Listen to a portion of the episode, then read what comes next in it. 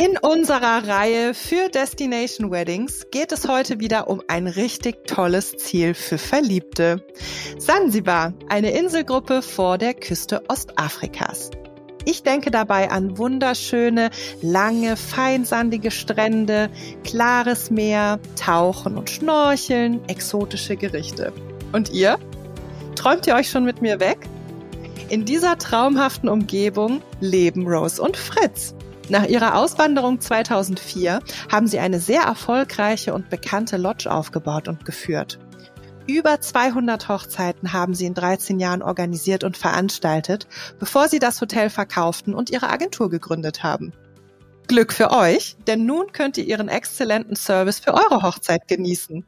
Was man auf Sansibar für Möglichkeiten hat und worauf man achten muss, darüber sprechen wir jetzt. Hallo ihr beiden, willkommen bei Weddy Talks. Hallo Svenja. Hallo Svenja. Hi, ich habe euch ja schon kurz vorgestellt. Möchtet ihr noch irgendwas ergänzen? Ja gut, viel gibt's ja zu uns nicht zu sagen. Wir sind, wie du schon erzählt hast, wir sind seit 19 Jahren auf Sansibar und haben in der Zeit mittlerweile fast 250 Hochzeiten schon organisiert und geplant wow. und durchgeführt. Und bis jetzt sind auch keine Scheidungen bekannt. Ein gutes Omen also auch. genau. Und äh, ja, unsere Spezialität ist einfach, weil wir so lange hier sind, weil wir ein gutes Netzwerk haben, weil wir genau wissen, welche legalen Voraussetzungen erfüllt werden müssen, äh, dass wir dieses Wissen weitergeben und die Hochzeitspaare eigentlich nur Ja sagen müssen. Die kommen, wir telefonieren vorher, wir e-mailen vorher. Also jede Information, die das Hochzeitspärchen haben will, bekommen sie vorher. Und ja, wir, wir kümmern uns einfach um alles. Und der mhm. Kümmerer für diese ganzen legalen und ja, diese Voraussetzung ist eigentlich der Fritz. Der genau. ist derjenige, der etwas über die legalen oder überhaupt über die Voraussetzungen hier zum Heiraten auf Sansibar mitteilen wird. Da kommen wir auf jeden Fall auch gleich noch zu. Was ist denn das Besondere an einer Hochzeit auf Sansibar? Also ich würde mal sagen, sie ist halt sehr unkompliziert.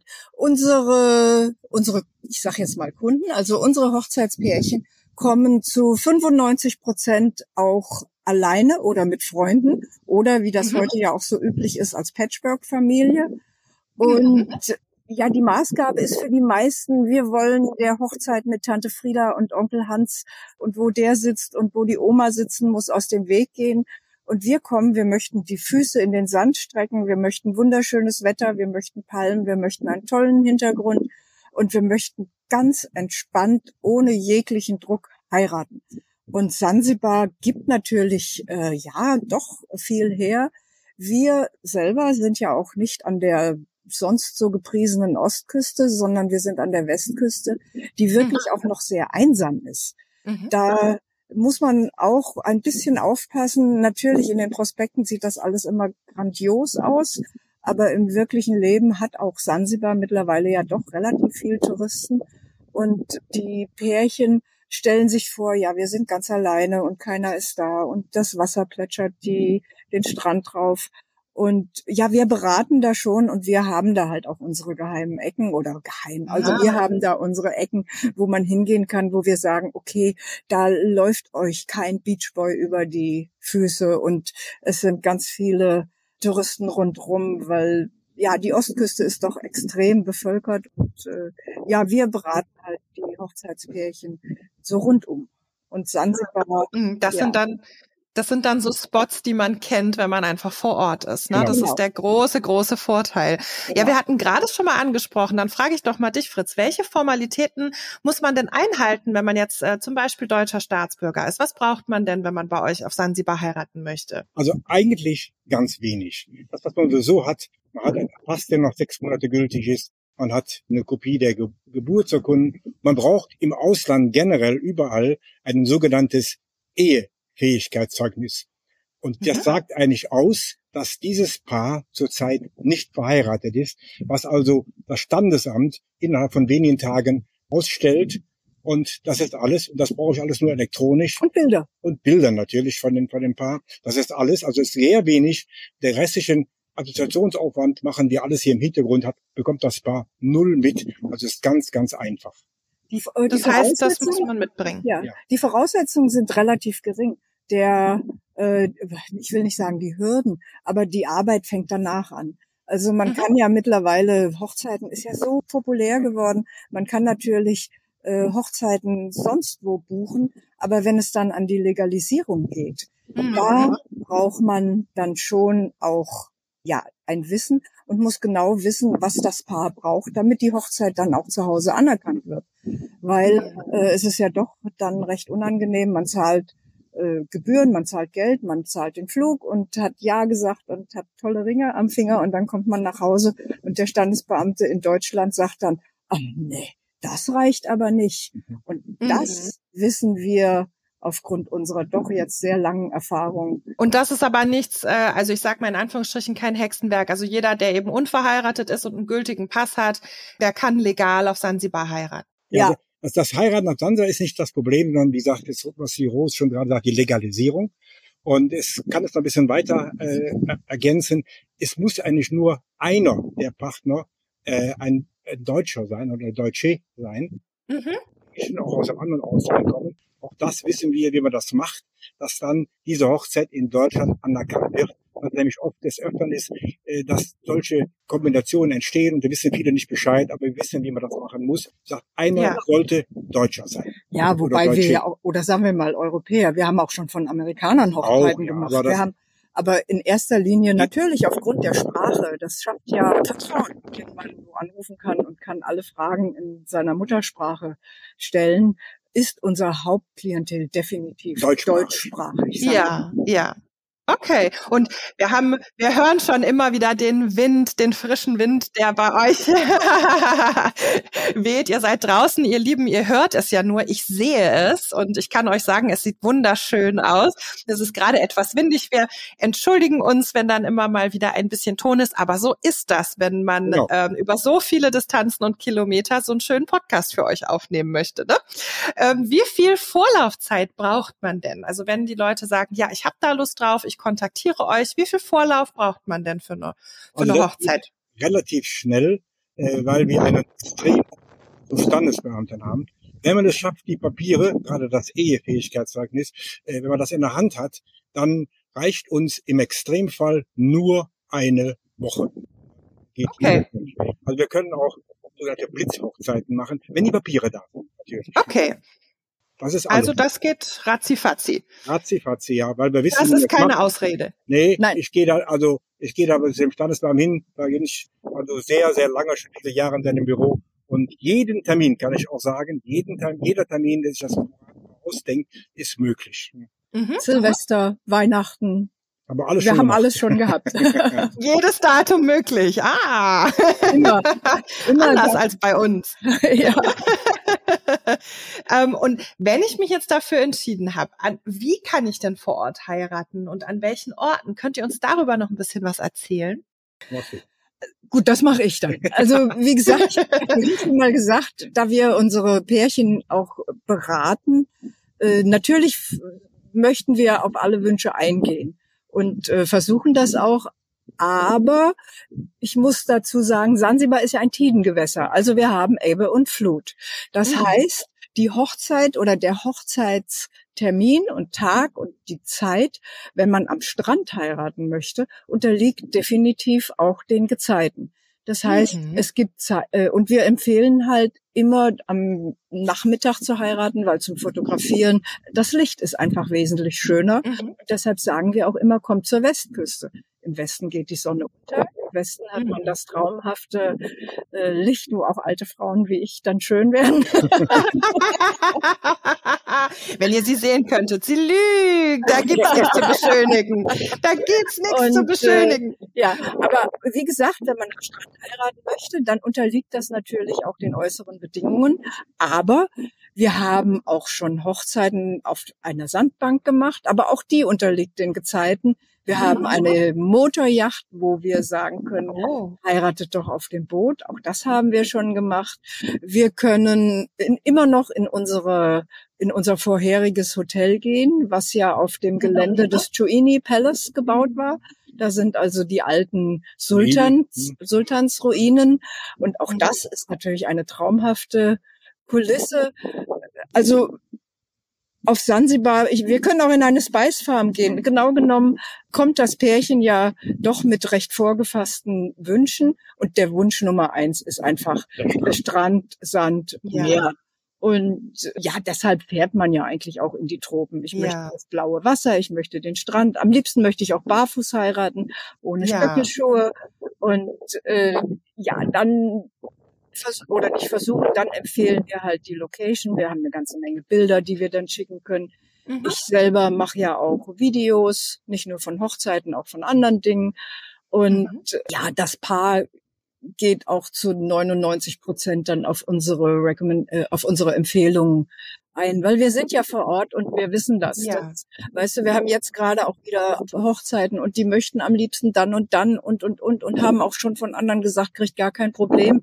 Aber wir wissen, dass an dem Tag eine Hoch, ein Hochwasser, also eine Tide von 4,20 Meter ist. Da gibt's auf Sansibar gar keinen Strand. Da geht es oh. ja.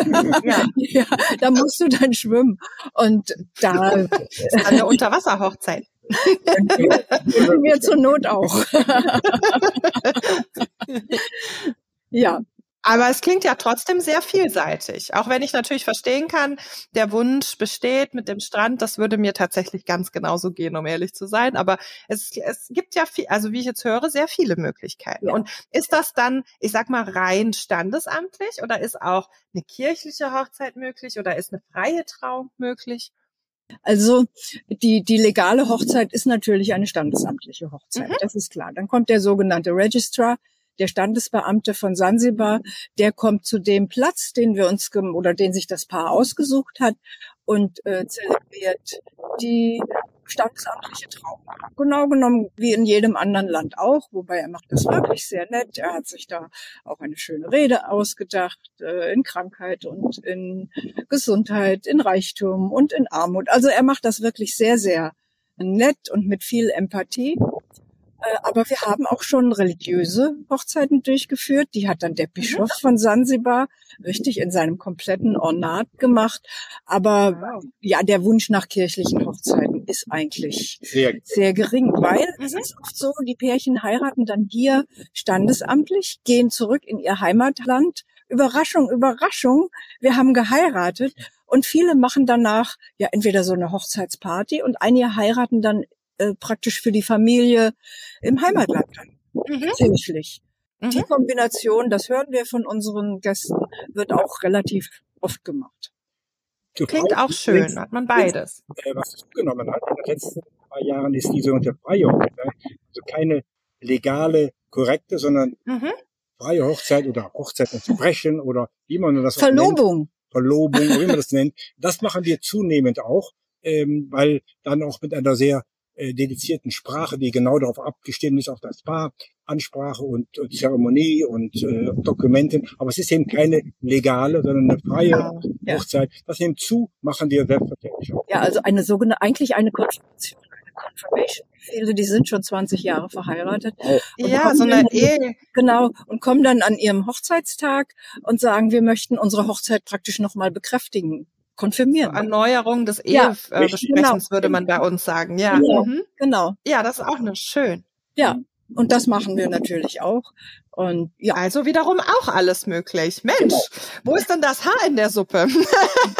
eigentlich, schon gesagt, ist, die, ist das Diebengewässer, das man nicht immer am Strand machen kann. Also sagen wir mal so nachmittags wenn wir ja. keine Hochzeiten vormittags oder Mittagshitze, weil es aber die Sonne ist so grell, und dann ist das einfach nicht, nicht hat man nicht die schöne Kulisse und ist auch so anstrengend für die Braut, weil uns ist wichtig, dass das oh, ja, Brautpaar ganz, ganz normal entspannt hier ankommt und locker das macht und nicht von morgens Frühstück schon anfängt, oh, was mache ich heute mit dem Tag, sondern es ganz locker angeht. Ja, also wir ja. organisieren auch wir haben ja, also wir, wir wohnen ja nicht in einer kleinen Hütte und die meisten kommen wirklich mittlerweile zu uns und heiraten hier an der Westküste, wo wir auch wohnen. Und ja, wir haben, wir stellen dann auch ein Zimmer zur Verfügung, wo und Dusche und alles, wo man nochmal duschen kann. Die Friseuse kommt dann oft hierher und bereitet die Braut vor, manchmal auch den Bräutigam. Ganz, äh, also die Herren werden auch zunehmend eitler. und ja, so kann dann jeder ganz entspannt zum Traualtar schreiten. Schön. Ah, das ist echt, also ich, ich liebe sowas, ne? Wenn, wenn ihr da erzählt, da gehen mir direkt alle Bilder durch den Kopf und dann äh, kriege ich da das Lächeln gar nicht mehr aus dem Gesicht. wie sieht denn, ja wie sieht denn eure ganz persönliche Traumhochzeit vor Ort aus? Also wir haben ja schon bei diesen vielen Hochzeiten haben wir ja schon ja auch das eine oder andere hinter uns und auch so ein paar mhm. Anekdoten zu erzählen. Aber wenn ich jetzt persönlich den Fritz noch mal heiraten sollte, wir haben übrigens nächstes Jahr silberne Hochzeit. Oh, ich gratuliere. Ich glaube, oder nicht, ich glaube, ich würde ganz sicher auf die Sandbank gehen, weil das ist mhm. so unique, das ist ja, das ist einfach priceless, das ist so grandios. Mhm. Das ist, denke ich, schon das Highlight. Wobei, wie gesagt, wir gehen ja auf alle Wünsche ein. Ich kann ja mal ein bisschen aus dem Nähkästchen plaudern. Unbedingt. also unsere erste, vielleicht, ich erzähle einfach mal so drei, vier Dinge. Unsere erste Hochzeit, da hatten wir noch das Hotel, war eigentlich ganz lustig. Da kam ein junges Pärchen, die kamen nur zu einem Sundowner aus Namibia, Namibia-Deutsche, und sie sagten, ach, ist es bei euch schön. Wir haben jetzt an der Ostküste gebucht. Ach, ach, ach. Den nächsten Abend rief uns das Mädchen an und sagt, sag mal, könntet ihr das für euch machen, für uns machen? Klar, so, wir, da hatten wir überhaupt noch keine Ahnung, ne? Wir hatten ja noch nie eine Hochzeit gemacht. Mhm. und dann hat sie ihre komplette Hochzeitsgesellschaft eingepackt, 25 Leute. Wir waren in der Zeit gar nicht gebucht. Wir hatten erst zwei Wochen aufgemacht und sie kamen alle und wir haben eine super Hochzeit am Strand gefeiert. Oh. Die nächste Anekdote hatten wir eine Braut. Wir haben drei Esel. Die sehen aus wie Lipizianer und die wollte unbedingt auf einem Esel zum Traualtar reiten. Ist ja kein Problem. Wir sind ja da schmerzlos. Wir haben einen Sattel besorgt oder genäht.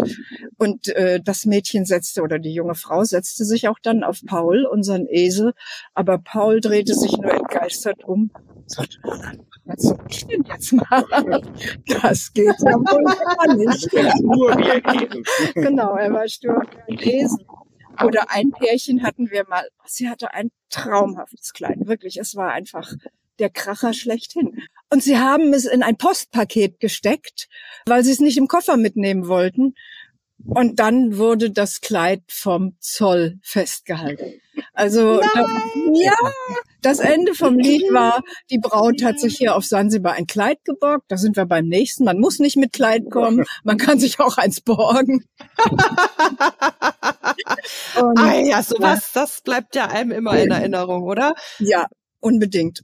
Und einmal, da hatten wir eine Hochzeit auf der Sandbank und alle waren aufgebrezelt und also wirklich traumhaft. Und es war aber wirklich windig, meine Herren. Und äh, ja, und die, es kam eine riesige Welle über das kleine Boot, wir sind mit unserem Boot.